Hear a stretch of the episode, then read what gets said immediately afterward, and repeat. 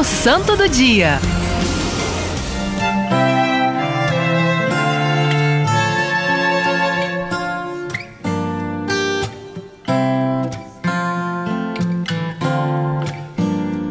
E no dia de hoje, a história do santo é a história de um santo que também é, dá origem à Canção Nova.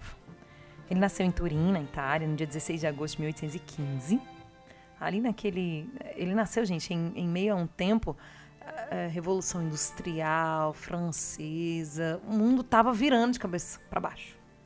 Nós hoje temos também tantas consequências de tantas ideologias nefastas que vêm aí deste tempo. Ele muito cedo já conheceu ali que significava o sofrimento. Ele perdeu o papai dele quando ele tinha dois aninhos. E ele sofreu muitas incompreensões. Uh, ele quis ser sacerdote e quando ele falou em ser sacerdote, a mãe dele só disse uma coisa para ele: se você quer ser padre para ser rico, eu não vou visitá-lo, que eu não nasci. Porque eu nasci na pobreza e eu quero morrer nela. Isso que é mãe, é, minha gente? Logo Dom Bosco foi crescendo ali com o testemunho da mãe dele, uma mulher de oração, de discernimento. Ele é, teve que sair muito cedo de casa, porque ele desejava ser padre. Entrou para o seminário em 1835. E em junho de 1841, com 26 anos de idade, ele já foi ordenado sacerdote. Um homem carismático, que viveu o sofrimento ali de uma forma muito intensa. Desde muito cedo, ele foi visitado por Deus com sonhos muito proféticos, tanto que Brasília né, faz parte dos sonhos de Dom Bosco. Aquele é, marco que existe da, da ermida de Dom Bosco, Dom Bosco sonhou uma terra que corre leite e mel, que ficará. Né? E aí ele deu ali é, a localização. E lá tem o marco, marco né, do sonho de Dom Bosco.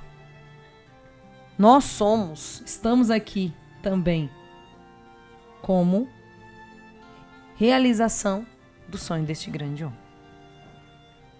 Dom Bosco, criador dos oratórios, ele que ele pegou uma fase, gente, onde os pais estavam indo para as fábricas, né, ali consequência de tudo aquilo que a, a, a humanidade vivia, e os filhos estavam ficando soltos. E ele fez? oratórios. Ele pegava esses jovens, pegava esses jovens, cuidava desses jovens, ele evangelizava esses jovens. Tanto que tem um filme de Dom Bosco que eu indico para você assista. Ele é este movimento que Dom Bosco faz para que o jovem ele conheça Jesus e não fique ali simplesmente à mercê das realidades e das consequências dramáticas que a sociedade ali impunham sobre aquela, aquelas famílias. Ele foi um homem que amou a juventude modelo, pai. Em 1859, com o auxílio do Papa Pio XI, ele fundou então a Congregação dos Salesianos, é, fazendo memória aí a São Francisco de Sales, homem que ele tinha um exemplo muito grande, que foi um modelo de mansidão para ele, para com as pessoas, mas principalmente para com os jovens.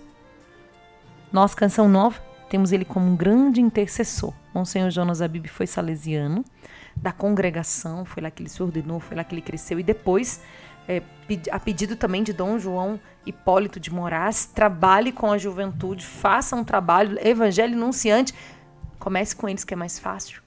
Ele começou os catecumenatos, toda uma evangelização, os retiros, nasce então esta nova comunidade, também como reflexo do Concílio Vaticano II, o florescimento da primavera na igreja, os leigos com esta expressão aí mais significativa na, na igreja, até mesmo na liturgia.